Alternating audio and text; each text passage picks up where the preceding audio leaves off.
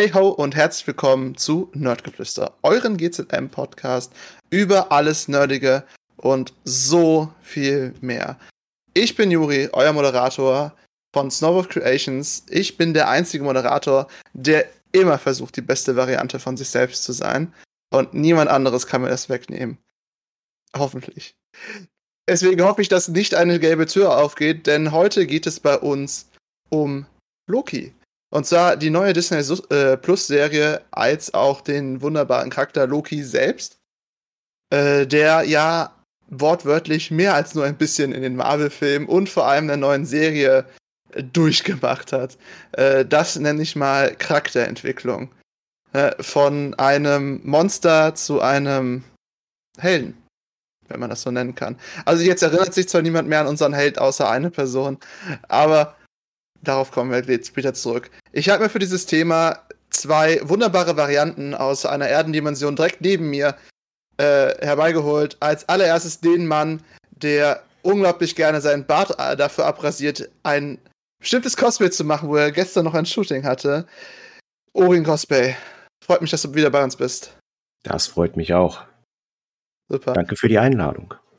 Immer wieder gern. Du bist ja auch Podcast-Team-Mitglied mittlerweile. Das wir sehen dich ja anscheinend jetzt hier öfter, hoffentlich. Ja, so. das will ich doch hoffen. Gut.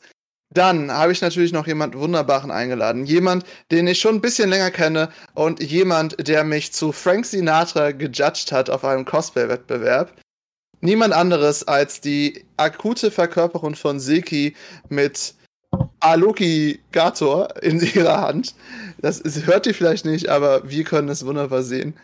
Ähm, deswegen freue ich mich unglaublich, Sie heute dabei zu haben. Ein Loki-Fan wie kein anderer. Cass Cosplay, vielen Dank, dass du heute bei uns bist. Hallo, ja, ich freue mich auch sehr, dass ich dabei sein darf und äh, ich erspare euch jetzt in Loki, Kroki, in Kroki Loki zu. Ne?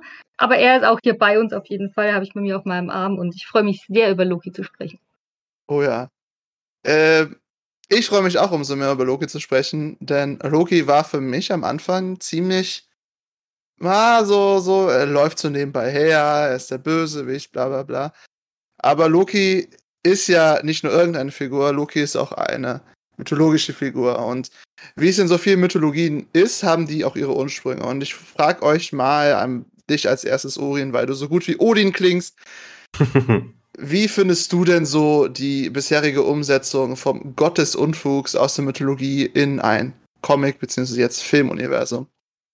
Ja, also sie haben sich größtenteils schon dran gehalten, ihn so darzustellen, wie er auch in der Mythologie ist. Ich habe mir ja auch, äh, ah, ich weiß nicht mehr, wie das Buch heißt. Ich habe mir da auf jeden Fall ein, ein Buch durchgelesen. Da geht es um Jeder? die nordischen Götter. Bitte? Jeder? Ja, weiß ich nicht. Aber auf jeden Fall, ähm, ja, sie haben ein paar Sachen umgebaut. Ne? Dass Loki sozusagen der Sohn, also der Adoptivsohn von Odin ist und der Stiefbruder von Thor. In der Originale ist das eigentlich, dass äh, ja, Loki als Blutsbruder von Odin bezeichnet wird.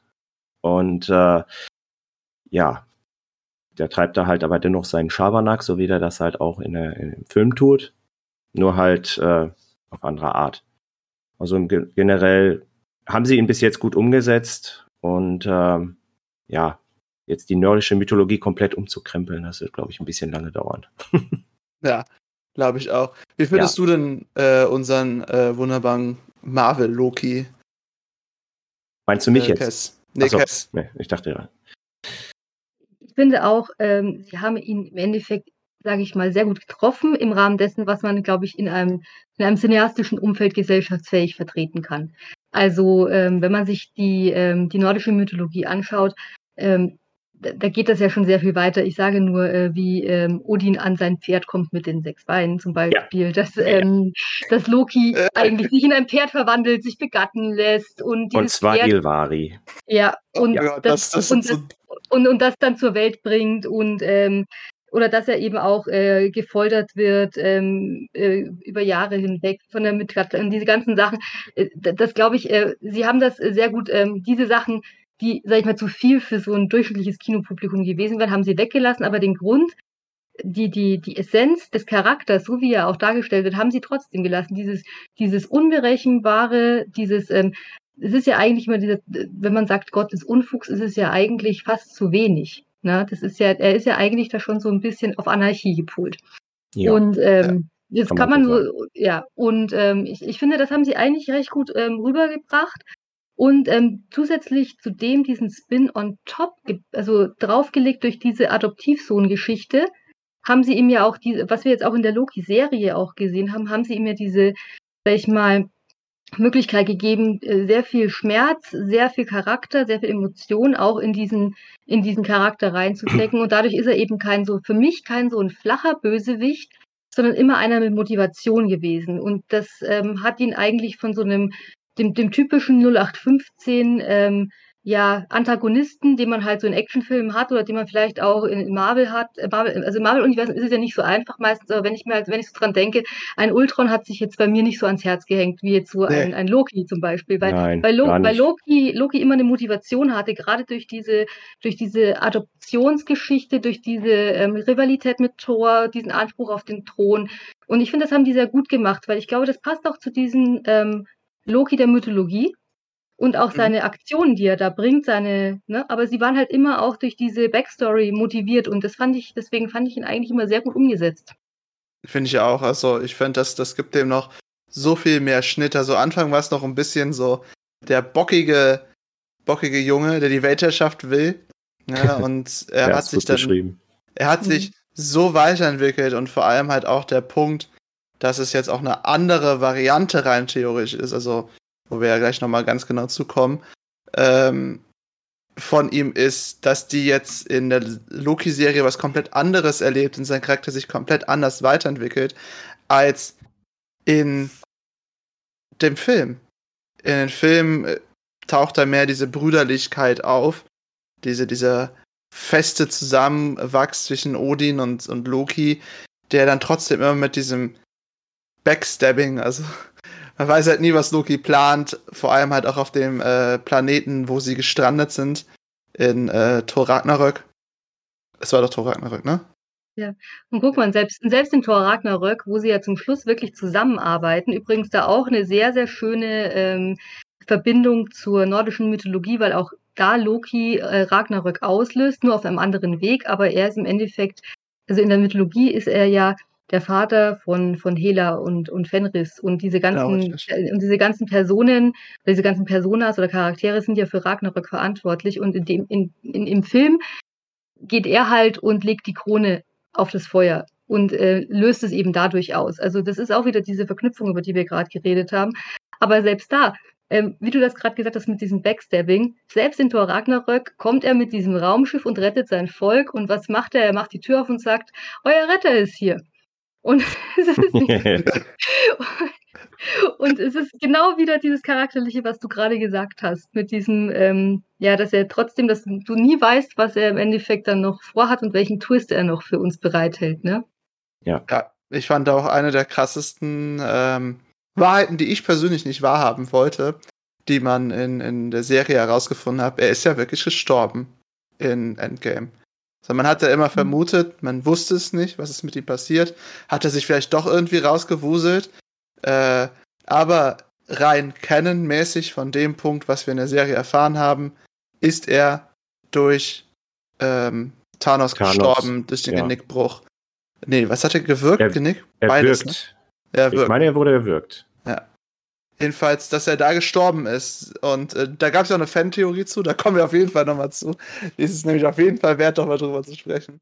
Ähm, aber es ist halt einfach. Jetzt ist er aber ein komplett anderer. Ich meinte, wie gesagt, er ist als Bruder mit seiner Familie zusammengekommen. Und jetzt ist er halt auf sich allein gestellt in dieser neuen Welt, die er überhaupt nicht kannte. Er dachte, die äh, Steine sind einfach alles überhaupt alles, was es gibt, das mächtig, die mächtigste Macht, die es gibt. Und jetzt steht er halt in der neuen Loki-Serie einer mächtigeren Macht gegenüber, und zwar der TVA. Hm. Und seine Infinity-Steine sind nichts mehr als Briefbeschwerer. Ja, da gibt es ja ganz viele von. Das ja, ja. war eine der besten Szenen überhaupt, dass der da halt so, so super machtlos durch die Gelage, liegt da einfach rum. Äh, Im Abspann ist übrigens von dieser Folge, siehst du auch, dass die wirklich als Briefbeschwerer benutzt werden. Da wird ja so rumgesübt über den, äh, rumgezoomt über den Papierkram und so weiter. Ähm, und da liegt dann halt einfach der, welcher ist es, der gelbe? Der, der Seelenstein, ne? Ist der Mindstone, ja. Genau, der Mindstone. Der liegt dann einfach rum. Es ist, es ist so toll. Ja. War sehr gut. Wie findet ihr denn die Charakterentwicklung? Also, ich frage, frage ich dann dich als erstes, Orien, von Loki über die verschiedenen Lokis. Über die verschiedenen Lokis. Ähm, ja, ich finde das halt ziemlich cool, wie er am Anfang äh, abhaut, dann in der Wüste landet, dann wird er da von der TVA eingesackt, ist total hochnäsig, hat große Schnauze. Äh, ja, hat einfach noch nicht die Lage gecheckt, glaubt, er ist immer noch der, der, äh, ja, der Oberbösewicht und äh, ja, da muss er halt sehr schnell auch feststellen, als er in der TVA ankommt, dass er überhaupt nichts mehr zu kacken hat und ja, dann durch diese, wie er dann da durch dieses, durch diese Lichtschranke geführt wird und ähm, dann noch davor noch diesen, weiß nicht, das war noch so ein Mithäftling irgendwie, der sich da gewehrt hat. Genau, das war auch. Der wollte Comedian. sich kein, keine Nummer nehmen, ne? Genau, ja, ja, ja, der war Comedian, wollte sich wollte. keine Nummer nehmen und dann ja, so, genau. zack, bumm, weg bist du. Mm, ja, ja, und er hat halt sehr schnell gemerkt. Der Vorstand von Goldman Sachs, was macht ihr? Mm. Ich fand, das fand ich mega cool. Ne? ja. Er hat sehr schnell gemerkt, er kommt mit seiner Masche nicht weiter und ähm, ja, als dann Owen Wilson dazu kam, fand ich mega cool. Also ja. ich finde den richtig cool, den Charakter von ihm und äh, ja, also Mobius ist mir da sehr ans Herz gewachsen. Ich war auch äh, echt traurig, als er gestutzt wurde, aber glücklicherweise hat man ihn dann ja wieder gesehen. Ne? Genau. Das war also, das Schöne äh, um, um den Chat nochmal hier aufzugreifen. Also, ich weiß nicht, was du erwartet hast, Dan, aber ja, jetzt sind hier sehr viele Spoiler heute. Äh, denn wir reden über die ganze, äh, ganze Serie als Ganzes. Äh, deswegen hoffentlich kannst du dir auch noch den Rest anhören, auch wenn wir dir hier alles spoilern, was zur Serie da reinkommt und auch die klitzekleinsten Details, die dir heute noch hervorpicken werden. So. Ähm, ich will dich die ganze Zeit Sevi nennen, ne? Das habe ich jetzt halt echt so im Kopf, Kess. einfach, einfach mal, das passt super. Äh, aber Kess, wie findest du denn so den mächtigen Loki, der an sich ja eigentlich noch, es war ja der Abschluss vom ersten Marvel-Film, äh, vom ersten Avengers-Film, wo er auch den großen, mächtigen Kerl, wie Orin es gerade beschrieben hat, nochmal vor den armen Leuten in der Wüste gespielt hat. Wie findest du die Darstellung von dem Ich bin König über alles und dann auf einmal Ich bin König über gar nichts? So gesehen ist es ja fast eine Parallele zur, ähm, sag ich mal, ursprünglichen Handlungsgeschichte, weil im Endeffekt Thor hält sich auch für den Größten, macht dann einen entscheidenden Fehler und ähm, landet dann mit nichts in einer Welt, die er nicht kennt. Und genauso ist es mit Loki auch. Es wird ihm alles genommen. Er landet in einer Welt, die er nicht kennt und ähm, lernt über die Machtlosigkeit Demut und lernt über die Machtlosigkeit auch ein gewisses Maß an Menschlichkeit, wenn man das so nennen kann, bei Göttern oder bei Asen.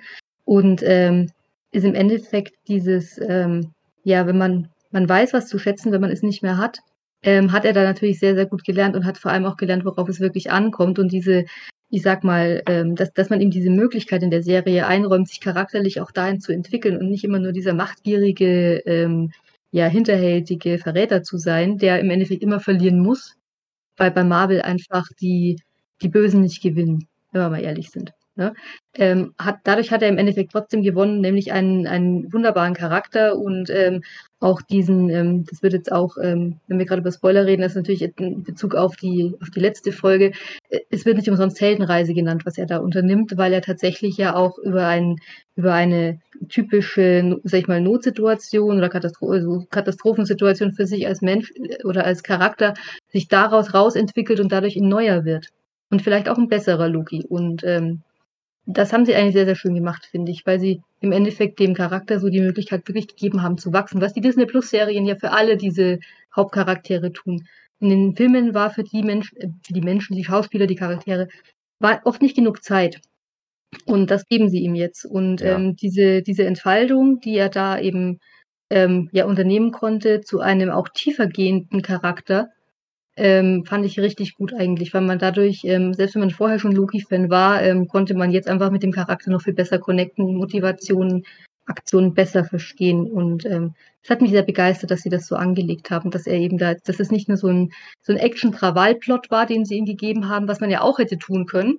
Mhm. Oder so einen Monster of the Week ähm, ähm, Plot hätte man ihm ja auch geben können. Das wäre ja alles möglich gewesen. Und stattdessen haben sie ihm aber richtig so einen, so einen, so einen Charakterentwicklungsbogen gegeben, zu, der wirklich wertvoll ist für den, für den Charakter und fürs ganze MCU. Und das hat mich sehr gefreut. Ja, auf jeden Fall. Also, ich muss gestehen, äh, Loki war nicht so der Charakter für mich. Ich weiß nicht ganz wieso, aber mit der äh, Loki-Serie ist ihm ja, wie du sagst, auch wirklich sehr ans Herz gewachsen, weil er er war davor halt wirklich immer nur größtenteils halt natürlich am Ende des MCU Staffel 4 oder wie man es nennen will, Phase 4, ja, Phase 4, war er ein bisschen mehr menschlich und in Ordnung, aber er war halt immer noch den Rücken stechen. So, aber jetzt mit Disney Plus ist ja ein richtiger, man hat einfach gemerkt, wie er gewachsen ist an diesen ganzen Komplikationen, an den Problemen, daran, dass er machtlos ist im Vergleich zu TVA. Und da will ich jetzt auch direkt mal hin. Ich will zu TVA, weil ich liebe die TVA. Also es ist halt für mich persönlich ist sowas immer mega toll, diese retrofuturistischen, super überwachenden, alles kontrollierenden, mega böse Organisation wie aus 1984 von George Orwell. Ich liebe die TVA und ich finde, wie sie aufgebaut ist, ist einfach genial. Es hätte nicht besser sein können. Ich habe extra meine braune Krawatte dafür heute rausgeholt. ähm, sieht man vielleicht auf der Kamera nicht ganz so gut. Aber äh, ich habe sie extra dafür, denn ich bin natürlich auch nur eine Variante. Deswegen, Orien, wie fandest du die TVA als neuen Marvel-Antagonisten? Also es ist ja jetzt eindeutig klar, dass sie ja nicht das einzige Mal auftauchen werden. Nein, nein. Ich denke, die werden sich jetzt auch mit eingebaut haben. Ähm, weil ja, sie arbeiten ja für die Zeithüter, ne, um die, Zeitstra um die ähm, Zeitstrahle in, im Einklang zu halten. Und das eskaliert ja später total. Ähm, aber ich finde halt diese, wie gesagt, ich bin totaler Fan von Mobius. Ich finde den super. Und ähm, auch die, ich habe ihren Namen vergessen. Die Ramona. Ist das die Gefängniswärterin, die Ach, äh, Loki am Anfang in die Faust rennen lässt? Ach nee, nee, das ist ja die. Ich dachte, du meinst die Richterin. Nein, du meinst. Nein, nein.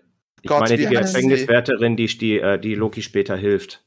Ja, ja, die, die. Die damit die, rebelliert. Äh, die Stutt. Wie, wie heißen die Soldaten nochmal von denen? Die haben auch Min was, Minuteman. Minuteman. ich glaube, sie, ja. sie, ist Nummer 30. Ist es nicht Nummer 30? Genau. Ich, ich glaube. Sie hatte ja. ja keinen Namen, sie hatte nur eine Zahl. Ja, ja, deswegen fiel mir der Name ja. auch nicht ein. Ne? Aber ich fand sie halt auch sehr interessant, weil die macht ja auch so eine Entwicklung wie Mobius durch. Ja. Ähm, mhm am Anfang auch total, äh, hält sie sich eisern an alle Regeln und äh, ist auch so eine der härtesten da. Ja, und ähm, ja, ist ja wirklich so, ne? Und ähm, ja, dann die, überhaupt diese ganze Entwicklung, die die, die, die äh, Charaktere so machen. Am Anfang sind sie wirklich so die treu dummen Nämchen, die alles nach Regeln befolgen und äh, ja, je weiter die Serie fortschreitet, umso mehr äh, Loki dann Sachen herausfindet, das weitergibt. Was ja am Anfang nicht ganz leicht ist, weil Mobius, der sieht ja am Anfang immer nur, dass äh, Loki versucht, ihn zu verarschen. Das geht ja, in einer Tour ist das ja so, ne, direkt im ersten Auftrag, wo äh, Mobius sich ihn annimmt und sagt, ja komm, äh, wir gehen mal auf die Suche und suchen dann die Variante, die unsere Leute äh, reihenweise äh, ja, eliminiert versucht er ja schon gleich in diesem Zirkuszelt äh, da sofort zu sagen, äh, nicht Zirkuszelt, das war auch Mittelalter, Mittelaltermarkt war das. Mhm. Äh, versucht er ja gleich sofort äh, den eine Falle zu stellen und sich da irgendwie einen Vorteil rauszuschaffen. Ne? Genau, es ähm, ist, ich glaube ja. auch äh, guter, guter Vergleich ist das, was du gerade erwähnt hast. Folge 1 und 2. Mhm. Folge 1 ist äh, Loki verarscht Möbius und Folge 2 ist Möbius verarscht Loki. weil er dann die ganze Zeit äh, das verdammte Zeitheitsband immer wieder verwendet oder ihn austrickst und so weiter. Ja. Es ist, ist einfach super. Also ich finde an der TVA ist halt auch besonders die einzelnen Charaktere, die wir da haben. Ne? Wir haben äh, äh, Minuteman 30 oder Hunter. Ich habe keine Ahnung, wie ja, die ja. Ich glaube, die ja, Hunter, ja. Ich glaube, sie haben wurden auch Hunter genannt, ja. Äh, auch diese, diese Entwicklung ist halt auch, es ist nur eine Nummer, ne, wie alle Hunter dort. Ja. Und wahrscheinlich auch alle Analysten, anstatt diese super Special-Agenten, die wir da begegnet sind. Ähm, und sie ist dann auf einmal total weltzerstört, als sie übernommen wurde. Sie hat wahrscheinlich ihre Vergangenheit auch damals gesehen, in dem Moment, wo sie übernommen wird. Und die am Ende der Folge 3, oder was Ende Folge 2, wird ja offenbart, dass die ganzen Angestellten der TVA nur Varianten sind. Mhm. Ne? Genau. Und das ist dann halt, dass das denen halt auch klar gemacht wird, zum Beispiel, dass Möbius weil früher ein Jetski hatte, war sehr wahrscheinlich. ähm, ist halt auch unglaublich krass für die einzelnen Charaktere in der TVA. Also ich glaube, die einzige Figur in der TVA, die sicher noch einiges in der Hinterhand hat, was ihre Charakterentwicklung angeht, ist sicher Miss Minutes. Weil ja. die ist ja auch anscheinend nicht nur ein Computerprogramm, sondern auch ein Lebewesen, ein digitales Lebewesen, wie man es nennen will. Ja, die hat auf jeden Fall einen eigenen Willen. Definitiv. Genau. Der eigene Wille. Gut, hat, man schon, ja. hat man ja da schon gemerkt, wo sie extra lange gebraucht hat, um irgendwelche Akten rauszusuchen und dann hat sie ja, ja, ja, ja, und dann, und dann ähm, also das war für mich der Beweis, dass sie einen eigenen Willen hat, wo sie dann auch nicht die Akten rausgesucht hat, die sie suchen sollte, sondern welche, die sie passender fand. Ja. Ich fand, ich, fand, ich fand, der erste Hinweis war aber auch schon, wo Thor mit ihr gelernt hat. Nicht Thor, äh, Loki. Äh, Loki, genau, Loki. super, super Verwechslung. Äh, dass Loki mit ihr gelernt hat. Bist du eigentlich eine Aufzeichnung oder intelligent? Weiß ich nicht. Keine Ahnung. Ja. Oder wo sie die verspätet kam zur Richterin Ramona, das halt auch einfach. Sie ist halt mehr und ich denke, in der zweiten Staffel von Loki wird da auch noch viel mehr zu Miss Minutes kommen. Ich glaube schon, ja. Die ja. haben wir nicht zum letzten Mal gesehen. Auf keinen Fall. Nee, nee. Aber äh, Ramona ist auch eine der Figuren, die mich sehr beeindruckt haben in der TVA, weil sie ist die Verkörperung der Striktheit in der TVA, weil sie ist ja, hat sich ja als Richterin hochgearbeitet, mhm. da muss man sich ja einiges durchmachen. Wir wissen ja nicht, was für Zeitspannen da innerhalb der TVA passieren, ne, wie lange das schon so ist, dass sie ein, äh, damals ein Minuteman war, jetzt ein Richter ist, ne, oder wie Möbius schon lange da ist, oder ob es vielleicht mehrere Möbiusse gibt. Man weiß es ja nicht genau. Ich gehe ähm, davon aus. Ja, ja, wegen Doch, den klar. Abdrücken, wegen den Abdrücken geht man halt davon aus, dass es mehr als einen Möbius ja. gibt. Mhm. Ne? Dass es noch einen anderen da draußen gibt, der noch auch Aufträge für Ramona macht. Aber ähm, kann man schon zum Ende, halt, der, zum Ende der Staffel springen? Ja, du kannst halt alles sagen, was du willst. Ja, grad. weil am Ende der Staffel landet er doch in einer alternativen, in einem alternativen Universum, wo Möbius Loki nicht kennt. Wo ja, genau. er zu Loki gesagt hat, ja, sie sind doch, äh, sie sind doch ein Analyst. Genau, mhm. richtig. Aussieht wie die Analysten. Also hätte ich ein bisschen begeres Hemd hier gehabt, dann sähe ich auch aus wie ein Analyst ja. von der TVA. Und das, das, ist nämlich ein Möbius, den der Loki, gar, den, der, der Loki gar nicht kennt. Ja, die Frage ist aber halt der Punkt, ist es das gleiche Universum, wo der andere Möbius auch ist? Eigentlich weil, nicht, weil wegen, du siehst am Ende das Bild, äh, die, die Statue ist eine die andere. Ja, genau, richtig. Ja. Das ist halt der Punkt. Aber in der ganzen Zeit, wo wir ja halt auch in der TVA sind und wir immer wieder sehen, wie Möbius bei Ramona, bei der Richterin drin sitzt, sind da diese Ringe auf dem Tisch. Und man geht halt davon aus, dass innerhalb dieses Zeitkringels mhm. es sogar noch einen anderen Möbius gibt, der halt auch für die Richter unterwegs ist. Aber da kommen wahrscheinlich noch so viele Sachen in der zweiten Staffel, wovon wir überhaupt nichts erahnen werden. Ja, Weil das ist auch. ja, wir hatten schon im Vorgespräch, Kess und ich, halt schon eindeutig gesagt, dass die Marvel-Schreiber einfach Genies sind. Äh, aber Ramona, wieso Ramona so besonders ist, dazu wollte ich noch kommen, ist halt einfach, dass sie diese Charakterentwicklung durchmacht von super strikter Oberrichterin, Kontrolle über Kontrolle über Kontrolle. TVA muss funktionieren, weil TVA das einzige ist, was uns zum totalen Zerfall auffällt. Und dann entdeckt sie diese Akte. Ne, du hast halt, das, das ist einfach die kontroverseste Aktion, die überhaupt ein Charakter da gemacht hat. Ne, alles konnte man irgendwie so ne, von der mhm. Charakterentwicklung aufgreifen, aber diese Akte spricht halt gegen alles, was sie bisher gemacht hat. Ihre Persönlichkeit hat halt schon gebröckelt, das hat man halt schon gemerkt, dass ja. sie so anfing, so dran zu zweifeln, aber sie blieb der TVA 100% loyal. So, und jetzt mhm. sucht sie den freien Willen. Und ja. Die Frage ist auch, wo hat das Tor hingeführt, was sie sich in der letzten Folge gemacht hat? Wir wissen ja, ja nicht. das wird nicht, ja, das no. wird nicht aufgeklärt. Das bleibt. Am, am, Ende ist sie dann so, so, so ein kleiner kleiner Hintergrund, wir wissen ja, dass äh, bestimmte Figuren, die auch in Loki aufgetaucht sind, zu denen später noch kommen, äh, auch in Ant-Man auftauchen und da sieht man einfach so im Hintergrund so ein blaues Ding, also nicht so ein gelbes Ding aufgehen, sieht man sie rausgehen im Hintergrund von Ant-Man. Das, das wäre lustig. Da könnte man auch sicher richtig viel spekulieren, denn im Hintergrund ja. von Marvel passiert ja sehr viel. Sehr, sehr viel. Und äh, ich glaube, wir gehen mal von der TVA mal zurück, oder habt ihr noch Lust, ein bisschen drüber zu reden? Also ich selber habe, was ich von der TVA sagen wollte, habe ich gesagt. Außer, wie gesagt, ich finde den Style, den sie da reingepackt haben, richtig cool. Mhm. Das wollte ich gerade auch in diese. Dieses Retro-mäßige, das ist einfach der, so einfach der Burner, der, die Computer und alles, ne? Das es ist echt so ein geiler Mix aus wirklich so, boah, was, wo würde ich sagen, 80er Jahre? Könnte man sagen? 70er, 80er? Ja, es ist, ist 70er, 80er Jahre. Ja, ne? Retro-Futuristisch. Ja. Dann aber auch wieder so mit richtig Hightech dazu, ne?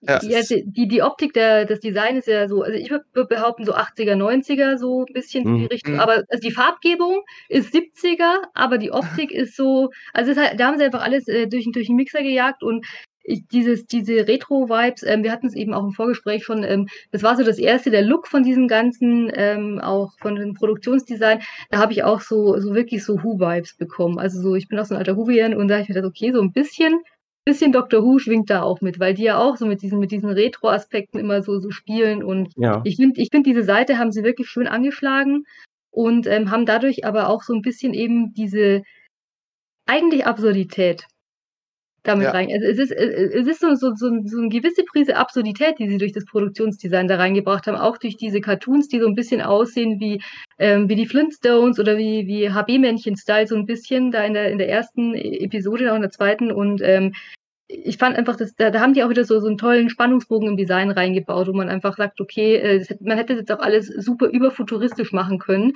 aber nee, sie machen es eben retro. Und ähm, ich glaube, das war so das, was es auch ausgemacht hat, was einen diese Behörde so, so nahe gebracht hat, weil es eben so dieses typische, ja, angestaubte Oldschool-Behörden ja, Feeling gegeben hat. Und das ja. fand ich sehr, sehr gut. Da streicht also, das alles so ein bisschen, wie lange es das schon gibt würde ich ja, sagen. Ich, ich, mhm. ich finde auch, dass halt vor allem so, wenn. Ich muss, ich muss das so, dass das Deutsche mal reingrätschen lassen, weil ich finde, diese alten Gebäude aus den 80ern, aus meiner Heimatstadt hatte man wirklich solche Dinger, die sahen aus wie der TVA von drin. Mhm. Äh, es ist halt einfach.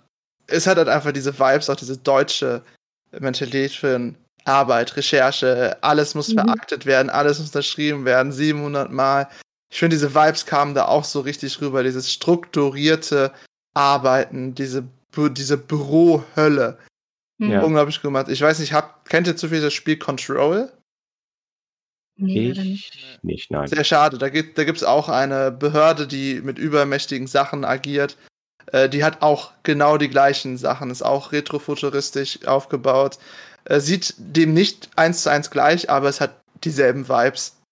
Mhm. Alles muss unterschrieben werden, alles muss geordnet werden, alles ist retrofuturistisch und trotzdem irgendwie super futuristisch. Mhm. Auch das Archiv von denen hat echt so richtig, also an, an meiner Uni hatte das so richtig, ich hatte so richtig Uni-Bibliothek-Vibes. So, wenn da noch ein Mikrofisch in der Ecke gestanden wäre, dann ähm, wäre ich quasi zu Hause gewesen in meiner Uni-Bib von früher, ne? Die auch so aus den 80ern eigentlich ist. Das stimmt wirklich, ja.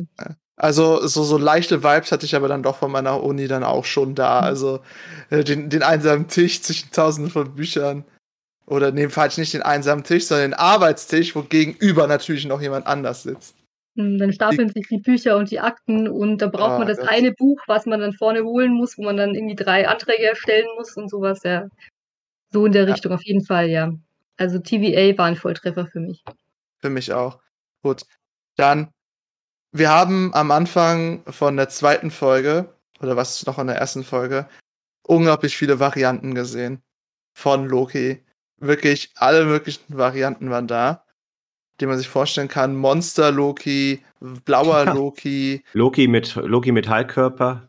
Genau, Loki Metallkörper, äh, der Gangster Loki, den man später auch noch mal sieht. Was zur Hölle geht eigentlich da ab? Weil durch wir haben durch, ähm, Gott, jetzt fällt mir der Name nicht ein, Scarlet Witch. Hm. Ja. Genau, Scarlet Witch haben wir schon ein bisschen diesen Multiversumsklang bekommen. Mhm. Und jetzt geht's richtig rund. Also die verschiedenen Zeitzwänge und wo sie uns hinführen, insbesondere äh, Lokis, die Alligatoren sind. Was zur Hölle geht ab? Kess, was sagst du zu dem Aufsprung der Varianten und des Multiversums im Marvel-Universum? Ich finde es richtig gut, weil im Endeffekt ähm, war diese, also ich fand die Entscheidung einfach an der Stelle richtig gut. Ich habe da auch mit meinem Mann, Mann drüber gesprochen. Am Ende von Endgame, wo hätte es weitergehen sollen? Ne? Wie will man danach weitermachen? Und sie haben dadurch sich im Endeffekt jetzt wieder eine Handlungsfähigkeit geschaffen mit Handlungssträngen tatsächlich, ähm, mhm. ja, die, die einfach ähm, unfassbar viel Möglichkeiten bietet und die aber auch eben ja aus diesen gängigen, ähm, sag ich mal, ja, Storylines jetzt ausbricht. Und das ist einfach, ähm, ja, finde ich unfassbar wertvoll und, und cool, dass sie das so gelöst haben. Natürlich ist es immer ein bisschen kompliziert mit Zeitreisen und Zeitsträngen und Multiversen. Ich glaube, da muss man sich so als Fan auch so ein bisschen reingrooven, wenn man jetzt nicht so die ähm, Comics alle parat hat. Aber ich glaube, das lohnt sich einfach, sich darauf einzulassen und ähm, ich finde auch, sie haben das mit der Loki-Serie da auch richtig toll gemacht, weil sie gezeigt haben, dass es auch als Zuschauer Spaß machen kann. Also das die gerade die Aufzählung, die du gerade vorhin auch gemacht hast. Äh, ich möchte noch eine ergänzen: Der Tour de France Loki, was ich unfassbar lustig finde. Ja. Ich habe da, ein, hab da einen TikTok dazu gesehen äh, und mir war das überhaupt nicht klar, dass äh, so als äh, Otto Normalfan sieht man halt da einen Loki in Radlerhosen, der da so eine Trophäe hochhält und genau. du feierst einfach einfach nur die Absurdität dessen. Und ähm, was ich nicht wusste, ist, dass tatsächlich mal vor einigen Jahren die Tour de France France-Trophäe gestohlen wurde. Im, also wirklich im Real Life wurde die gestohlen und mhm. sie haben das sozusagen aufgegriffen und äh, Loki in die Schuhe geschoben, dass der wirklich mal die Tour de France-Trophäe geklaut hat. Sie haben ja Loki und in der Serie haben sie ja Loki noch was anderes in die Schuhe geschoben. Äh, diesen amerikanischen Flugzeugraub da. Wollte ich gerade sagen, ja. Ja, ja. Genau. ja, ja. Haben sie auch noch eine Wette verloren. eine Wette gegen Tor verloren, ja. Äh, einer von Möbius Highlights, ne? Ja, also wirklich großartig und ähm, ich, ich freue mich da richtig drauf, dass jetzt äh, diese, diese, dieser Fächer der neuen Handlungsmöglichkeiten eben jetzt aufgeht und ähm, es hat mich am Anfang, dachte ich mir so, okay, The Multiverse of Madness, was, was wird das? Äh, Horror mag ich gar nicht. Dann haben sie mit Wonder Vision eigentlich mir da schon sind die Bedenken genommen. Und ähm, mit Loki im Endeffekt jetzt für mich die, die Autobahn planiert, dass ich jetzt gar nicht warten kann auf neues Marvel-Zeug, weil es oh eben oh, ja. Jetzt, ja, Sie haben ja mit den, mit den drei Serien haben ja sehr viel geebnet für die Zukunft. Ich habe äh, Falcon and the Winter Soldier zwar nicht gesehen, aber da ging es ja auch sehr um die Identität der Menschheit selber, so wie ich das verstanden habe.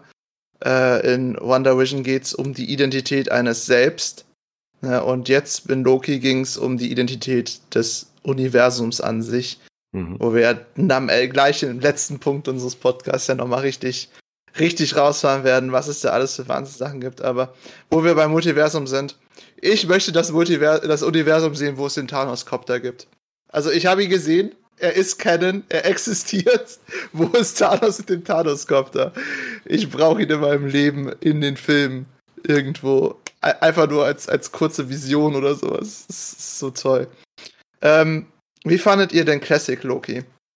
Den äh, aus den Comics übernommenen Kostüm, Orin. Das war der ja. Kerl, der die Stadt erzeugt hat. Ja, der am Ende die Stadt. Ich fand den richtig geil. Der hat zwar das wirklich beschissenste Outfit von allen gehabt, aber ja. als, ich muss sagen, als Charakter hat der einfach, ich finde, der hat alle in Schatten gestellt.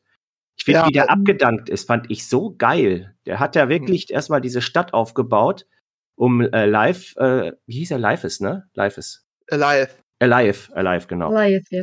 Ja, ich habe, ich, ich weiß nicht, warum ich mal live sage, aber live, um den wirklich abzulenken von Sylvie und Loki.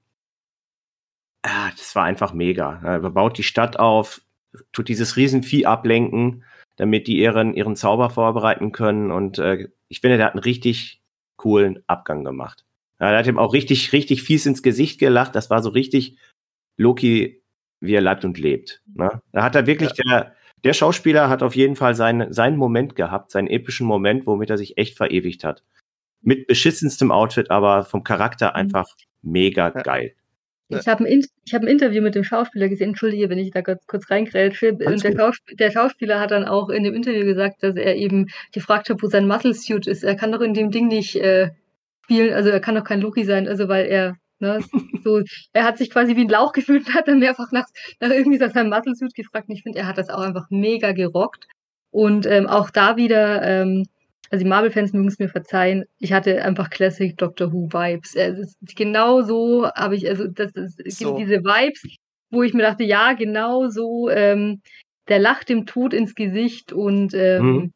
Und, und macht da einfach nochmal eine richtig geile, epische Aktion und ähm, eben auch bewusst diesen Schauspieler zu wählen, eben der, der halt auch schon eben, ja, jetzt Mittelaltes, ein Best-Ager sozusagen und den halt da so reinzustellen, dann kommt er da mit seiner Brotbeuteltasche, ne? So, so richtig abgeklärt, so ja. Brot, Brotbeutel und passt noch auf die Kleinen auf, passt auf den Alligator auf und keine Ahnung und ähm, was ich daran auch wirklich toll fand, dann genau an dieser Szene, die wirklich, die war ergreifend. Und ist euch aufgefallen, dass normalerweise Loki sich dadurch auszeichnet, dass er im entscheidenden Moment die Leute verrät? Ja, ja. dieser hat Loki, er nicht das Gegenteil gemacht. hat genau das Gegenteil gemacht. Ja. Er hat genau, wahrscheinlich war er an dem Moment auch am Ende seiner Heldenreise. Ja, ja. Ich, ich, ich bin auch der Meinung, dass äh, wieso, ups, verdammt Technik, äh, wieso das passiert ist, äh, liegt daran, dass dieser Loki halt auch einfach, er hat alles erlebt. Ne? Wir, wir wissen ja, wieso dieser Loki überhaupt entstanden ist. Er ist ja eigentlich eine Fantheorie gewesen. Das hatte ich ja vorhin schon mal angeteasert. Mhm. Es gab eine Fan-Theorie, wo wir jetzt kennenmäßig wissen, dass Loki gestorben ist, als Thanos ihn erwürgt hat. Es gab eine Fan-Theorie, dass im Hintergrund so ein Loki-shaped Wrackteil war.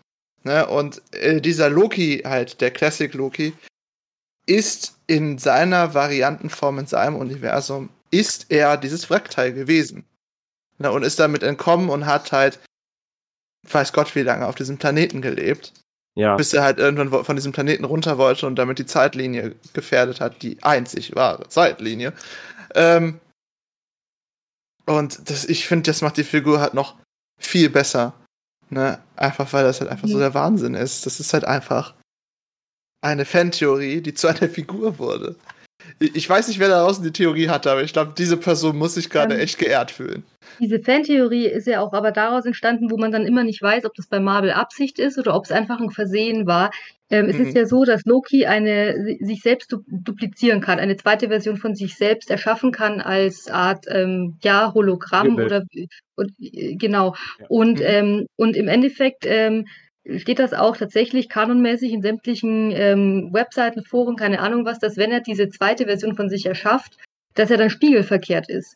Und in, ähm, in Infinity War, wenn er, wenn er, ähm, wenn er Thanos angreift, greift er ihn nicht mit der rechten, sondern mit der linken Hand an und Loki ist Rechtshänder. Und da ist diese Fantheorie entstanden, dass, äh, dass, ah. die, dass dieser Loki, der Thanos angegriffen hat, dass das eine Spiegelung war, dass er das nicht selbst war. Weil, und ich habe geguckt, das ist wirklich die linke Hand. Jetzt weiß man aber halt nicht, ob Tom Hiddleston halt mal gedacht hat, okay, nehmen wir die linke, oder vielleicht hat auch der Kameramann gesagt, ja, aber wenn der die rechte nimmt, dann verdeckt er ja die Hälfte von der Klinge, da sehen wir doch nichts, dann muss er, muss er halt das Messer mal in die linke Hand nehmen. Ne? Ja. Was ja also ganz pragmatische Produktionsentscheidungen sind, dass man sagt, okay, die Kamera kommt der von Wahnsinn. der Seite, dann muss, muss er da, muss er halt das, muss er halt mal den Dolch in die andere Hand nehmen. Ne? Das ist ja eigentlich so eine pragmatische Entscheidung bei Dreharbeiten, wo man sagt, okay, wenn er jetzt die die andere Hand nimmt, dann sehen wir das Messer nicht, also nimm doch mal die linke Hand. Und daraus entsteht dann diese Riesenwelle an Fantheorie. Ja, aber der ist doch Rechtshänder, er hätte doch eigentlich mit der rechten Hand angreifen müssen. Und, und ähm, ja, daraus ist im Endeffekt, also das, das stützt diese Theorie halt auch, weil das wirklich die linke Hand ja, ist. Und, wer ähm, weiß, was noch kommt. Ja. Also wir wissen ja nur, dass der Loki, die Variante von Loki, die wir begleiten, tot äh, ist. Ne, wir wissen nicht, was die Variante von dem Marvel-Loki, welchen wir die ganze Zeit gefolgt haben, passiert. Mhm. Beziehungsweise der. Stimmt, wir nennen ja die ganze Zeit die Leute nur Varianten, weil wir das ja in dem Film kennen. Die Figuren, die sie TVA ja nicht verwenden, sind ja so gesagt, die kennen Leute. Das heißt, mhm. die der wahren Zeitlinie auch folgen. Was ist mit dem Canon-Loki passiert? Ne? Also es hätte so in der Zeitlinie passieren müssen. Aber das ist zu viel hin und her, wenn ich ehrlich bin. Weil man weiß ja nicht, wohin das uns alles noch führt. Aber ich finde die einzelnen Loki-Varianten so cool. Der äh, Vote for Loki Loki, die. Den finde ich mega geil. Den finde ja. ich so geil, dass ich den irgendwann die, mal. Die Szene in der Bowlingbahn einfach. Das waren ja alles Lokis. Jeder ja. einzelne von denen, ne? Ja. Und die haben sie einfach alle verraten. Einfach jeder jeden so, ist mir doch egal, ich verrate dich, du verrätst mich, wir, ja, nochmal. Ja, die sind sich ja alle im Rücken gefallen, ja. ja. Deswegen gab es ja auch die, diese Riesenschlägerei. Ja. Ja. Wo wahrscheinlich der ähm, Loki Thor, wenn man so nennen kann, der Loki mit dem Hammer, Ja. ne, den selbstgebauten Hammer, ah, der war auch lustig. Ne, weil er dieses, dieses, dieses aufgepushte Trugbild von ihm war, ne? Er Mhm. Stellt sich ja immer als glorreich, glorreich und toll dar, Mhm. aber dass er sich dann auch noch als kräftig und ja darstellt, ne? Das hat halt diese Figur, diese Loki-Variante nochmal so toll gemacht. Weil sie halt einfach nochmal ein bisschen anders war als alle anderen Loki-Varianten. Als der junge Loki, als der alte Loki. Ne? Das hat ihn halt so wirklich wortwörtlich anders gemacht. Das hat die Varianten ja so auszeichnet da drin. Und Ja, der ist schon hervorgestochen. mh, Ja, aber im Grunde, im Grunde hat man trotzdem jeden einzelnen davon als Loki erkannt. Und das fand ich eigentlich Ja. eine, eine tolle Challenge, die sie super gemeistert haben. Egal welchen, konnte man so ein bisschen diese Charaktereigenschaften und so dieses, man hat das, man hat diese, dieses, äh, man hat es immer, also es war nie einer, wo man sagt, okay, dem haben sie jetzt ein paar Hörner aufgesetzt, ist halt ein Loki. Sondern die haben das alle auch richtig äh, rübergebracht einfach. Das fand ich mega gut einfach. Okay, die, so- die Figuren, die jetzt hier nicht wirklich Screentime hatten, also die, die wirklich nur Hörner aufgesetzt bekommen haben, da kann man das jetzt nicht von sagen, klar. We- Weiß Ja. man auch nicht, wie die sich so verhalten haben. Ne? Zum Beispiel der rothaarige Loki mit dem, äh, äh, ich glaube, Rollschulhelm oder so ist das gewesen, da wo Hörner draufgeklebt worden sind. Man weiß nicht, wie diese Ja, Figur eigentlich, eigentlich gewesen wäre. Alle, die so einen minimalen Anteil an Mhm. Screentime oder Acting hatten, ähm, fand ich, war, war das eigentlich sehr, sehr gut gemacht. Ja. Ja. Man hat Ich immer irgendwas an denen gehabt, dass man sie erkannt hat. Ja, man weiß ja auch nicht, was aus denen geworden ist. Ne? Man weiß nur, dass sie sich verprügelt haben. Nee, die haben sich gekeult und äh, ja, die Ja. paar sind dann abgehauen. Ne? Der Kleine, ja der Kroko. Der Kleine und Coco sind ja auch nicht Ja. mehr, ne? die sind halt einfach gegangen. Ja. Ne? Und äh, man weiß halt nicht, tauchen die noch auf, spielen die noch eine Rolle für die Zukunft.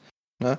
Aber wir haben jetzt über viel über Loki-Varianten gesprochen, aber wir haben über eine ganz besondere Loki-Variante bisher außer Namensnennung noch gar nicht gesprochen. Und zwar Sylvie. Denn ich habe in meinem Leben noch nie so viel Selbstliebe erlebt wie in der Serie Loki. Dass man sich in sich selbst verlieben kann, habe ich ja gehört. Aber das geht mir ein bisschen zu weit. Äh, Orin, wie fandest du das denn? Die Geschichte zwischen Loki und Sylvie. Ja, also die Geschichte zwischen Loki und Sylvie finde ich ziemlich cool.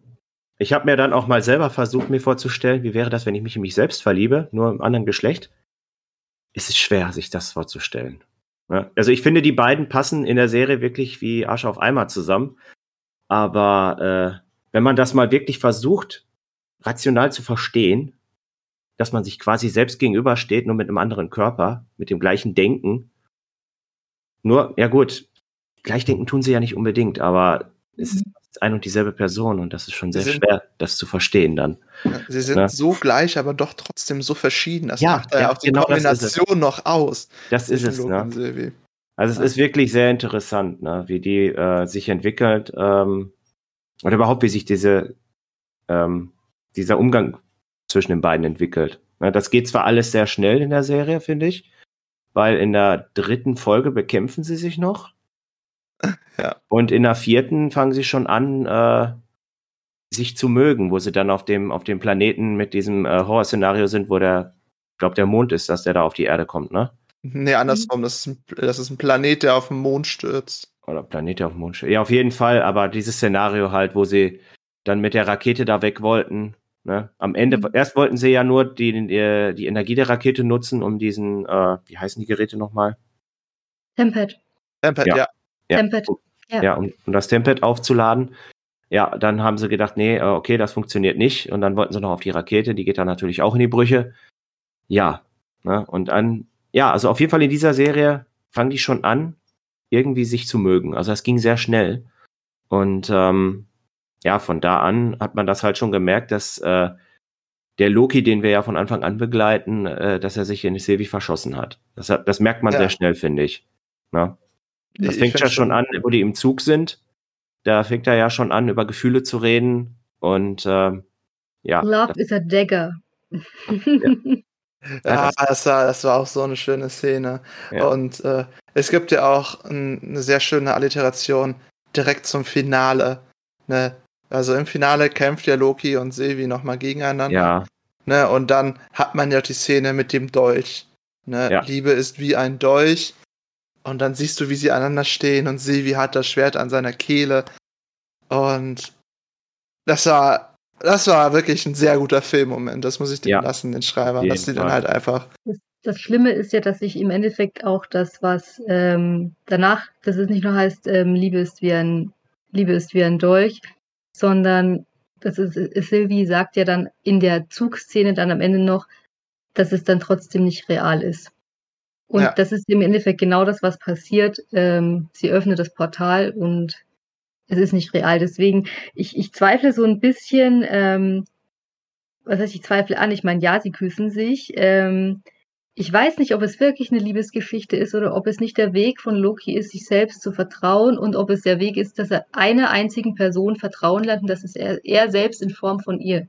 Er lässt seine Barriere fallen, er lässt seine ganzen Guards fallen ich rede zu viel Englisch, es tut mir leid. Liebe, ist auch okay. liebe, liebe, liebe Zuhörer, ich rede zu viel Englisch, aber er, er lässt seine Guards fallen im Endeffekt. Ähm, es ist das erste Mal, dass er wirklich vor aus tiefstem Herzen jemandem vertraut. Und ja. vielleicht war es auch nur wirklich möglich, dass er einer Version von sich selbst vertraut, weil äh, gegenüber allen anderen Menschen oder Wesen in dem Universum wäre er viel zu misstrauisch gewesen. Und das ist, dass er lässt im Endeffekt seine ganzen, ähm, seine ganzen, ja, seine ganze Abwehr lässt er im Endeffekt fallen. Und das Tragische ist nur natürlich, dass sie ihn im Endeffekt dann, wie es ein Loki tun würde, am Ende doch verrät. Ob sie das, ja. aus, guten, ob sie das aus gutem Grund tut oder ob sie das einfach nur aus, aus Rachsucht tut, weil sie ihr Ding durchziehen möchte, das werden wir vielleicht in Staffel 2 erfahren, warum sie im Endeffekt ähm, ihn weggeschubst hat. Aber ich glaube, im Endeffekt ähm, was ist es eben genau das und man wird nie erfahren, ob es zumindest aus ihrer Sicht tatsächlich eine Liebesgeschichte ist. Denn im ja. Endeffekt ähm, habe ich auch diesen Kuss ähm, so empfunden, dass er für sie eine Ablenkung war, damit sie ihn loswerden konnte. Ob sie ihn jetzt damit beschützen wollte, retten wollte oder ob sie ihn einfach nur loswerden wollte, steht auf einem anderen Blatt Papier. Sie hätte ihn aber theoretisch ja auch einfach umbringen können in dem Moment ja. und hat es nicht getan. Ja. ja. Es ist, also ich finde ja manchmal ist ja auch Liebe um jemand anderen zu beschützen. Auch wenn man den anderen damit in irgendeiner Art und Weise verletzt, beschützt man ihn dann doch im Endmaß noch. Ja. Deswegen, ich, ich finde das krass, diese. Was, was passiert da zwischen denen wirklich? Ist es Liebe? Weil Silvi weiß vielleicht gar nicht, was Liebe ist. Weil sie wurde als Kind den Eltern entrissen. Sie wurde in wortwörtlich, man könnte es so bezeichnen, wurde in einem Kriegsgebiet groß. Ne, permanent ja. in den Apokalypsen, permanent ja. auf der Flucht vor den Minutemen sie weiß nur Leid. Weiß sie dann auch, was Liebe ist? Oder was geht mit ihrem Charakter mhm. vor? Weil ich finde, wie Sylvie aufgebaut ist, ist auch sehr spannend. Äh, aber eine kurze Frage aus dem Chat und ich weiß, dass Cassie beantworten kann. Äh, Taru, Taru Luna fragt, ich habe gelesen, dass Thor in der letzten Folge auftauchen sollte, aber irgendwie war da keiner. Vielleicht in der zweiten Staffel? Fragezeichen. Ich weiß, Kels, dass du das besser weißt, wieso man Thor in der Serie vermutet hat. Äh, ich denke, man hat Thor in der Serie vermutet, weil Chris, Chris Hemsworth ähm, den Frog-Thor äh, synchronisiert hat. Und es sollte eigentlich ähm, noch eine größere Szene mit, mit diesem Thor geben. Aber, aber die, wurde, die wurde geschnitten, ja. Und das wird den sieht man aber, den Frog-Tor. Ja, man sieht ihn bei, wo man. Ja, man sieht den nur einmal ganz kurz in dem ja, ja. genau. Und es sollte dazu eigentlich noch eine größere Szene geben. Ähm, und zwar hat man im Trailer auch diese, diese King-Loki-Szene ähm, gesehen, wo er in Asgard steht und König ist. Ja. Und die haben die haben die Fans ja auch wahnsinnig vermisst und es haben ganz ganz viele Leute ähm, haben gepostet. Ich fühle mich betrogen. Wo war diese Szene? Wo war King Loki? Wir wollen ich also wo wo ist diese Szene abgeblieben? Und ähm, zumindest habe ich das gelesen. Ähm, hab, ich habe das jetzt nicht recherchiert oder geprüft, ob das äh, hundertprozentig wahr ist, aber was ich gelesen habe auf Twitter war, dass dass eigentlich Hemsworth noch mehr vertont hatte und dass diese Szene mit, mit dem, mit dem Froschtor und dem King Loki zusammenhängt und da eigentlich nochmal Tor ähm, reingebracht werden sollte in, in diesem Kontext und auch Chris Hemsworth das selbst ähm, synchronisiert hat. Aber das wurde geschnitten, beziehungsweise vielleicht auch auf die zweite Staffel verschoben. Hoffentlich, hm. hoffentlich. Ich würde gerne mehr vom Frog-Tor sehen, ehrlich ich, gesagt. Ich weiß auf jeden Fall auch eine Theorie, die zu dieser König-Loki-Sache ist. Das soll eigentlich in der Mo äh, Moment sein, wo Miss Minutes in der letzten Folge Loki anbietet, wir schicken dich in eine Zeit, in die, deine Zeitlinie zurück, mm. wo du dann das bist, was du sein willst, ne? Der Herrscher. Was ja der Anfangs-Loki unbedingt wollte. Ja. Ähm, aber ich wollte noch tragisch, dass da, dass da dem Loki schon das zweite Mal diese Szene geschnitten wurde, ne? Weil es gab ja schon mhm. mal so eine, so eine Szene, wo er mit diesem roten Umhang und dem Fellkragen wurde auch schon mal, es wurde schon zweimal quasi Loki diese, diese Fantasie geschnitten. Das ist ja ganz bitter eigentlich. Loki darf man halt einfach nicht äh, geben, was er will. Daran ja. wächst er ja anscheinend. Er ist immer der, der nicht gewinnt. Ja. Das ist richtig, ja. ja. So, das, das, das, das Motiv zählt sich ja sogar bis in die letzte Sekunde ja. der Serie hin. Ne? Er ist nie der, der gewinnt. Er hat Sylvie verloren, er hat das, was am Ende der letzten Sage hat, er hat alles verloren, er hat das einzige Universum, wenn man es so nennen kann, hat er verloren. Äh, er hat einfach alles verloren. Selbst seine Freunde hat er verloren. Er hat ja nicht viele Freunde, das weiß man ja, wenn man ja. die Marvel-Filme gesehen hat. Und Möbius konnte man schon als Freund bezeichnen. Und selbst der ist jetzt weg. Na, mhm. Er ist, er hat alles verloren. Boah, wenn man es so realisiert. Also, mir tut er eigentlich startet bei Null. Der startet in der zweiten Staffel erstmal bei Null. Keine Sau kennt ihn. Er startet immer bei Null, Uri. Das, ja. ist das, das, ja, ja, das, das realisiere ich gerade so hart. Ja, er fängt immer wieder bei Null an. Er baut sich auf, dann glaubt dann immer, wenn er kurz vorm Ziel ist, fällt er aufs Maul und dann fängt er wieder bei Null an. Aber er macht Fand ich auch extrem gut gespielt von Hiddleston. Hm. Ja. Als er durch das Portal kommt, das ist wirklich herzzerreißend, wie er das ja, und auch dieses hat. fassungslose Gesicht dann am Ende, ne? Ja, Wo er dann aus dem Fenster guckt und sieht dann die Statue dass ja. offensichtlich nicht mehr die, äh, die, die, die, die Zeitwächter sind. Ja. Und ähm, ja, da sieht man einfach nur, dass er total fassungslos ist und seinen Augen nicht traut. Ne? Ist, ein Mobius, der ihn nicht erkennt und äh, ja. Hunter 30 ist auch nicht mehr. Ja, das äh, ist nicht meine Realität. Ja, und er ist vor allem gefangen an einem Ort, wo er nicht mehr seine Kräfte hat. Ja. Er ist halt dort, er ist, er ist noch mehr als null als vorher eigentlich. Es ist, er, er, Loki muss jetzt schon wieder so eine Charakterentwicklung durchmachen, die jetzt ihn zeigen wird in einem Universum von jemandem, dessen Namen wir die ganze Zeit ausgeklammert haben. Da bin ich sehr stolz auf euch beide, dass ihr es geschafft habt, ihn nicht einmal zu erwähnen. Denn in unserem letzten Punkt, obwohl ich eigentlich noch mindestens eine Stunde über Sevi reden möchte, weil die Figur so faszinierend ist. Ja. Ähm, müssen wir aber noch zu jemandem kommen, der auch eine unglaublich faszinierende Figur hat, aber hauptsächlich für die Zukunft oder der Vergangenheit oder beidem oder auch der Gegenwart. Naja, bei jemandem, der die Zeit kontrolliert, weiß man das nicht so genau. Denn es geht um Khan. Oder ja, der Khan, bleibt. Ne, der, der bleibt, der Eroberer, der tausende von verschiedenen Namen hat und auch tausende verschiedene Varianten, die jetzt auch wieder da sind. Ja, ja gut, es ist ja nicht so, als hätte äh, der, der bleibt, ihn nicht, äh, die beiden nicht gewarnt. Ne? Ja. Entweder ihr macht das, was ich für euch vorgesehen habe, und ihr geht zurück, übernimmt die TVA und seid die Herren der, der Zeitstrahl, der, der Zeitstrahls. Ja. Das, das, das, das wäre dann ja der, das wäre dann der eine Zeitstrahl. Ja, genau. Ja, ja. das wäre ja, dann der, wo sie eigentlich herkommen. Ja. Ja, oder ihr tötet mich und äh, lebt mit den Konsequenzen. Ne? Aber ich finde, ich glaube, das war, das war sein wirklicher Plan. Ja, dass er natürlich. stirbt.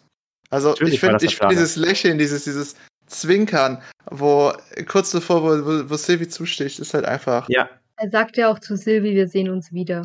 Ja. Und da wusste man, dass im Endeffekt, dass er die nur so manipuliert hat. Also er hat Sylvie manipuliert, leider, das muss man tatsächlich sagen. Also ich glaube, dass Sylvie manipuliert wurde, genau das zu tun, was sie getan hat. Ja. Ja. Das, das ist auch eine gute Analogie zu dem Punkt, was ist freier Wille? Ne, wenn Khan mhm. das alles die ganze Zeit geplant hat, bis ins letzte Detail, weil er sowieso alles kennt. Er kennt den Anfang der Zeit bis zum Ende der Zeit und im Maluniversum, also die einzig wahre Zeitlinie, ist ja ein Kreis. Das Limit ist ein ja. Kreis. Ja, ähm, es ist halt unglaublich beeindruckend, diese neue Figur, dieser neue Bösewicht ne, der Herrscher über die Zeit und das Multiversum, wie er ja auch in den Comics ist. Es gibt ja tausende Varianten von ihm und er wurde ja auch permanent in der Serie schon angespoilert. Äh, den Stark Tower, den man in der fünften Folge sieht, das ist nicht der mhm. Stark Tower, das ist der Kang Industries Tower. Das ist eine äh, Variante, wo er, also Kang, äh, den Stark Tower gekauft hat und Kang Industries in diesen Tower eingezogen ist und den sehen wir dann in dieser alternativen New York Variante, welche wir in der fünften Folge sehen können. Äh, als auch, ich glaube, auch an anderen Stellen wurde schon angeteased, dass er kommen sollte. Obwohl man ja so ganz großzügig gesagt hat, nein, nein, nein, der Schauspieler von Kang wird nicht in Loki vorkommen. Tja. Ja, gut, aber was man von den Castlisten äh, von Marvel äh, zu halten hat, das wissen wir spätestens, seit Loki jetzt auf der Castliste von The Multiverse of Madness aufgetaucht ist. Ne? Also Tom Hiddleston ist ja, ja. Oh Gott, die machen mich fertig, die Leute. ähm, Ori, wie findest du denn Kang als neuen Bösewicht? Ich finde den sehr interessant. Ich kannte ihn bis jetzt noch nicht, aber ich habe mir vorher noch ein paar Sachen durchgelesen. Es ist ein sehr interessanter Charakter. Und ich glaube auch, dass wir da eine Menge, äh, eine Menge Stoff haben werden, was sie in die Filme einbauen können. Ne? Weil da gibt es ja, wie er es selber schon in der Serie angekündigt hat, es gibt sehr viele Varianten von ihm, die sich gegenseitig bekämpft haben. Alle haben die gleiche Intelligenz, die gleich, das gleiche Wissen. Und der eine versucht, den anderen auszumerzen. Aber ja, was passiert, wenn wir mehrere Varianten von dem jetzt haben? Und man könnte sa eventuell sagen, auf jeden Helden, den man so kennt, kommt ein, kommt dann ein Kahn.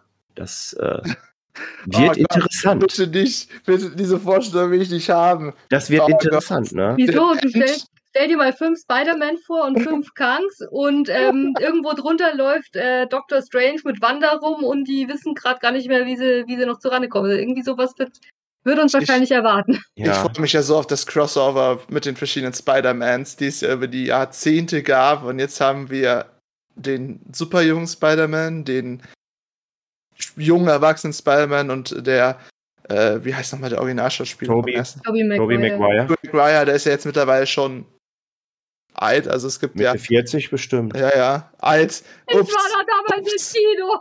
Ich auch. Ich habe ganz vergessen, dass wir beide ja etwas älter seid als ich. ja. Drittes Jahrtausend, bitteschön, ne? Ja, mhm. natürlich, natürlich. Sylvie hat eine Zeitsignatur des dritten Jahrtausends. Da ähm, komm mhm. mal mit.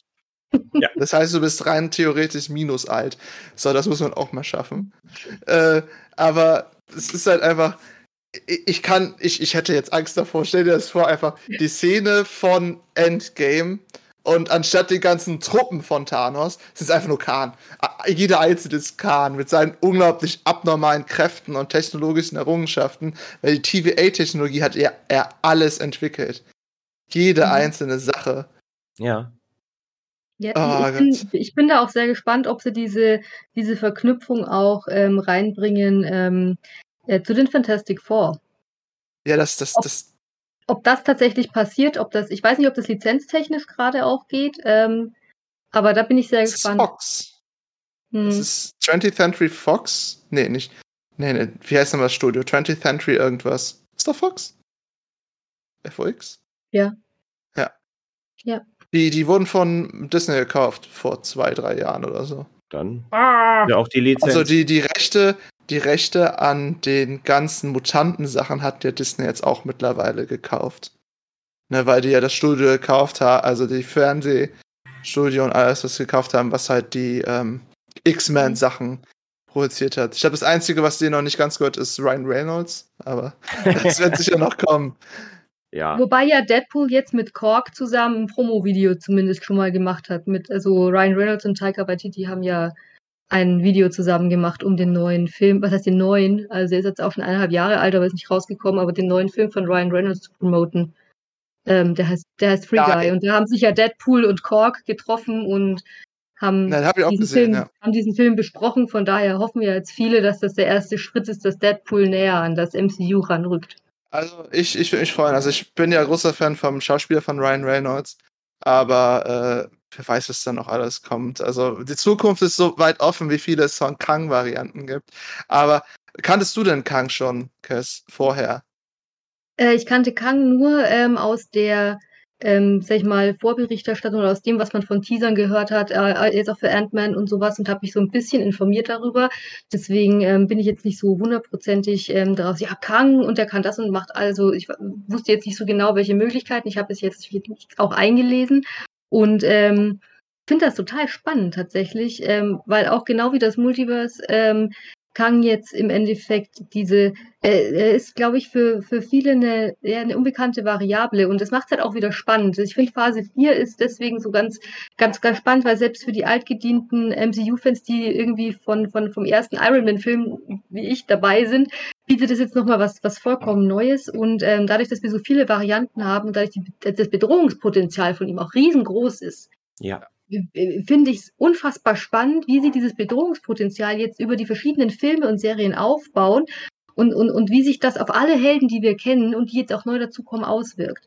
Das ist ähm, so ein, also ich, ich freue mich, wir hatten es ja auch davon, dass diese, der, der Writers Room vom MCU einfach ähm, ja grenzgenial ist und ich Ja. freue mich und ich freue mich, wie, wie, wie sie das ver verweben, wie sie diese verschiedenen Varianten oder vielleicht diese Multiversen und diese Option mit diesen Superschurken, wenn man das so nennen kann, ist wahrscheinlich viel zu wenig, wie sie Ja. das jetzt nutzen, weil im Endeffekt ist er ja auch quasi fast allmächtig. Und Ja. ähm, wie, wie geht man mit so jemandem um? Ich meine, klar, ähm, nochmal so eine Dormammu-Nummer werden wir wohl nicht machen können. Ne? Also ich glaube nicht, dass, das- dass das nochmal geht, Dormammu. Ich, komme mal gehen, ja. ich glaube, dafür ist Kang einfach zu versiert mit der, mit der Zeitlinie und mit den Zeit, verschiedenen Universen und Zeitstrahlen und sowas. Also äh, so, so einfach werden wir uns da nicht rausmogeln können, wie, wie das Stephen Strange damals gemacht hat. Von daher bin ich extrem gespannt und freue mich aber auch, weil ähm, das eben kein so einfach zu besiegender Gegner ist und ich hoffe, dass sie mich ja im besten Sinne ähm, erzählerisch narrativ überraschen und, und einen Twist finden, wie man ihn bekämpft oder wie man ihn vielleicht auch besiegt oder sich vielleicht auch mit ihm arrangiert. Das wissen wir ja nicht. Vielleicht ist er ja auch so mächtig, dass man sich mit ihm arrangieren muss. Ne? Und, und was Und- mit seinen Varianten? Sind vielleicht manche gut, Ja. manche böse? Wir wissen ja nicht zu 1000 Prozent. Man vermutet, dass die Variante, die wir getötet haben, also die die Zuschauer gesehen haben, getötet wurde, äh, böse ist. Das theorisiert man halt stark. Ne? Mhm. Man weiß es aber auch nicht ganz genau. Ja. Ne? Was, was, Er nennt sich aber selber Teufel. Ne? ja, natürlich. Aber was würdest du als jemand, der ein paar hu- hundert Millionen von Milliarden von Jahren alt ist, der definitiv Gaga ist, das merkt man ja eindeutig. Der Kerl hat sie ja nicht dass mehr der alle. Nicht, dass der eine Schraube locker hatte, das hat man gemerkt, wie der, Übrigens, er gegeben hat. Einser-Schauspieler. Einser-Schauspieler. Wundervoll. So, Ja. Das, das, wie gesagt, äh, äh, Kerstin und ich hatten schon vorher drüber gesprochen, es hat richtig wieder, äh, Doctor Who äh, hat Master-Vibes gehabt, weil der ja Mhm. auch total kaputt im Kopf ist im Doctor Who-Universum, der Master. Und äh, diese Kang-Version, die wir da erlebt haben, ist durch. Ja. Aber das will ich auch nach 100 Milliarden von Milliarden von Jahren in Ja. immer wieder der gleichen Schleife in einem zerbröselnden Haus. Ne, weil es gab ja eigentlich auch vier Zeithüter, falls ihr es gesehen habt. Es waren ja vier Statuen, die Mhm. vierte Statue war nur kaputt. Aber es sind so viele kleine Details, für die wir leider heute gar Mhm. keine Zeit mehr haben. In der TVA haben aber nur drei gesessen. Genau richtig. Der vierte hat nämlich eigentlich Khan verraten, weil Khan es steckt auch je nachdem auch hinter der TVA, je nachdem, was du siehst, Hm. welches Comic du liest, weil da gibt es ja auch das Multiverse. Ich bin nicht so der Comic-Leser, deswegen ist es ein bisschen kompliziert für mich. Äh, He Who Remains ist ja der, der hinter der TVA steckt und die drei Hüter sind eigentlich drei Lebewesen, die unter He Who Remains arbeiten. Mhm. Oh, das ist gerade schwer. Das ist gerade sehr. Das, das wird super kompliziert, wenn wir jetzt die Comics noch mit reinziehen. Deswegen frage ich euch noch jeweils eine Frage. Erstmal, Urin, was denkst du, wird noch passieren in der Zukunft? Fass dich kurz, wir haben nicht mehr so viel Zeit. Ja.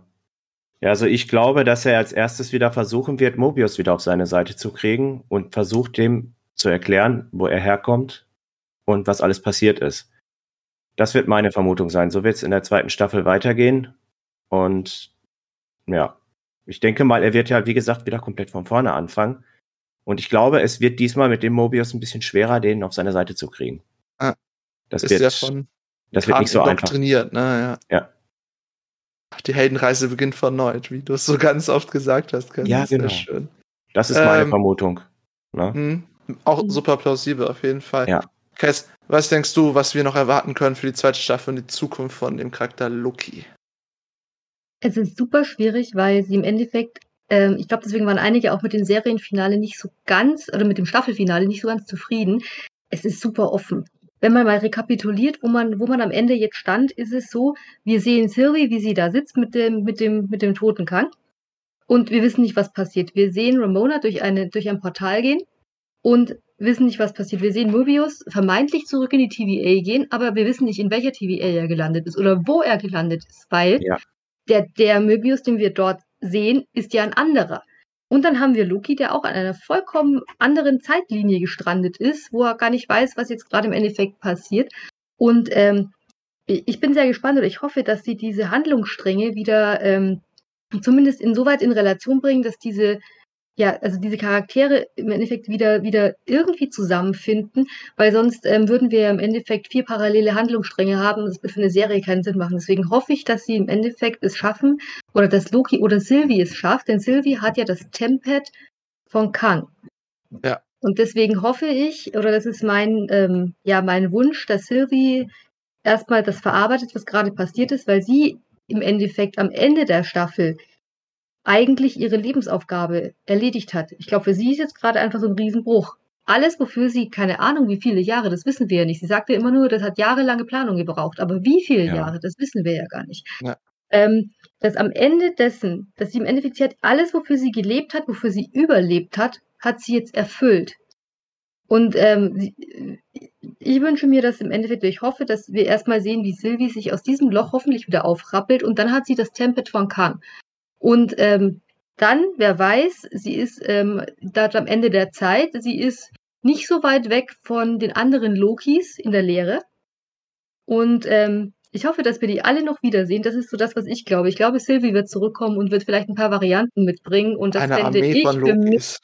eine Armee von, das fände ich tatsächlich ähm, so das Wünschenswerte. Und bitte mit dem Auto und dem Pizzastück obendrauf. Das ja. fände ich. nee, das, das, das, war sehr gut. Das wäre jetzt einfach nur, nur, nur ein Gag. Aber ich glaube tatsächlich, also das ist so meine Prognose. Sylvie wird sich aus ihrem Loch hoffentlich aufrappeln, entweder zum Guten oder vielleicht dreht sie auch komplett durch. Das wissen wir ja nicht. Weil mental, stab mental stabil sind die Lokis jetzt ja alle nicht, ne? Nee. Nein. Ähm, ähm, ich zitiere da auch gern wieder Twitter. Ich war, zu viel auf Twitter zum Thema Loki. Ich zitiere gern Twitter. Äh, alle Marvel-Charaktere, die eigentlich eine Therapie bräuchten, kriegen eine Disney Plus-Serie.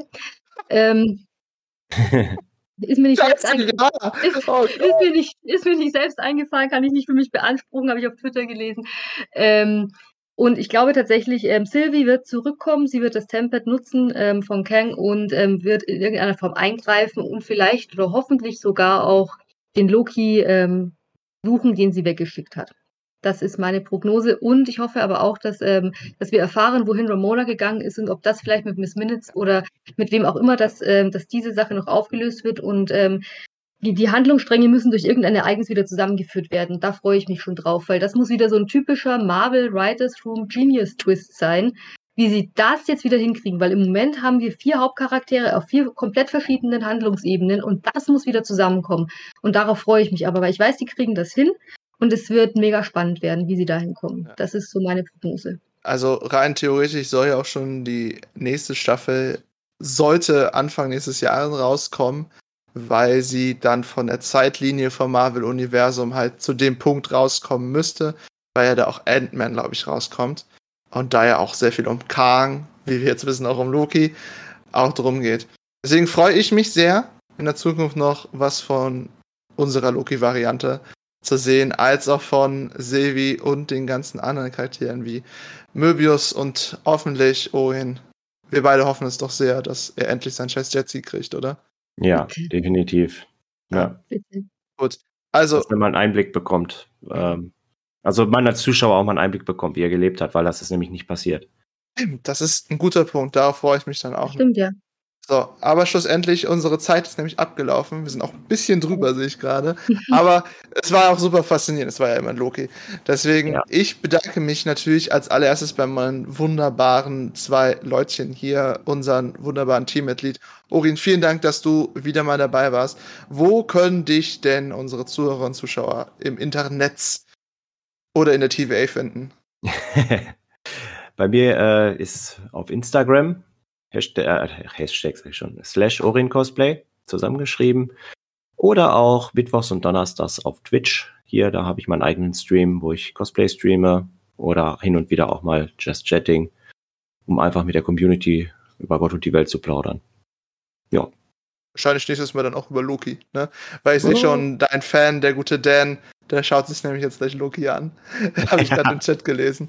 Die ähm, Serie ist ein Muss, finde ich. Ist wirklich ein Muss. Ist mega. Es, ich weiß, du bist meine Lieblingsvariante von Loki, neben der Loki-Variante, äh, die wir verfolgen, ist Sevi einfach unglaublich toll und deswegen will ich unbedingt wissen, wo können dich unsere Zuschauer und Zuhörer finden. Ja, mein TVA-Aktenkennzeichen auf Instagram ähm, ist Kes-Cosplay, also K-E-S sind meine Initialen, ähm, K-E-S-Cosplay. Da findet ihr mich auf Twitter, da findet ihr mich auf Instagram. Ähm, wer sowas wie TikToks mag, ähm, ja, oh. und so, äh, ja, kann man auch mal bei Castra Ordinary gucken. bei mir auf äh, TikTok, da, da, kann man auch sehen, wie ich den kleinen. Ich halte gerade den Loki nochmal in die Kamera für alle, die den Podcast hören, wie ich den Kroki Loki gebastelt habe. Das sind so meine Main-Kanäle, wo man mich finden kann. Jo. Super. Dann solltet ihr auf jeden Fall mal bei der guten Cass vorbeischauen und dann könnt ihr auch sicher noch erfahren, wie schlimm ich ihr Weltbild verändert habe, indem ich als Panda zu Frank Sinatra getanzt habe. Ich habe ja mitgetanzt. Stimmt, ihr habt ja mitgetanzt. So. Ja, das Aber, war großartig. Eine Aber Sache habe ich noch. Okay, hau raus. Ich will für die zweite Staffel einen Loki mit Bart. Das wäre sicher lustig. Ich meine, der, der, der Monster-Loki hat einen, so ein Ziegenbart. Müssen ja, wir nochmal. Ich meine schon so äh, Tom Hiddleston einfach mal mit dem Vollbart. Oh, das, das wäre schon cool, auf das jeden Fall. geil, weil das da ist der Loki. Internet, da geht das Internet kaputt. Das ist die Variante, die ich brauche, weil ich möchte so eine Variante cosplayen. Ja. Ich habe mir gesagt, wenn ich Loki mache, mache ich eine eigene Variante. Wäre ich dünner, würde ich auch äh, auf jeden Fall Loki cosplayen. Mir jetzt nach, auf jeden Fall nach der Serie. Aber ich muss zum Outro zurück, denn die Zeit ist leider rum. auch wenn wir alle den Loki-Bart haben wollen. So, deswegen Ich bedanke mich nicht nur bei meinen wunderbaren Gästen, ich bedanke mich natürlich auch umso mehr bei euch fürs Zuhören und fürs Zuschauen. Ihr seid wie immer das beste Publikum, was man sich nur wünschen kann. Und ohne euch wird das hier alles gar nicht möglich. Deswegen, wenn ihr neu bei uns seid, folgt uns, abonniert uns doch, äh, keine Ahnung, sagt allen eure Varianten Bescheid, dass sie es auch tun sollen je nachdem. Und falls ihr schon länger dabei seid, wir haben nicht nur diesen Nerd Geflüster-Podcast. Wir haben auch einen Cosplay-Podcast. Falls euch also Cosplay sehr interessieren sollte, dort reden wir über alles Mögliche, was ihr zu Cosplay nur wissen könnt. Oder wissen werden, tut, sein, machen, was auch immer. Ich bin Juri, eindeutig der Moderator mit einer Sprachstörung. Und falls ihr mich privat kontaktieren wollt und über Loki quatschen möchtet oder welche Variante ich wäre, eindeutig Sevi, ähm, ich bin unter Snow of Creations auf allen möglichen Social Medias erreichbar oder über podcast at, äh, Moment, podcast at gzm-cm.de könnt ihr mich per Mail erreichen und mir eure Wünsche für die Zukunft von GZM und seine Podcasts mitteilen. Ansonsten, Urin und ich, wir beide Herren mit Bart, verabschieden uns jetzt, denn Kess hat das letzte Wort. Deswegen vielen Dank fürs Zuhören und Zuschauen. Bis zum nächsten Mal bleibt absolut nerdig. Bye! See you! Schaut alle bei Loki rein, seid die beste Variante von euch selbst und um es mit Tom Hiddleston zu sagen, wie es weitergeht, the time will tell.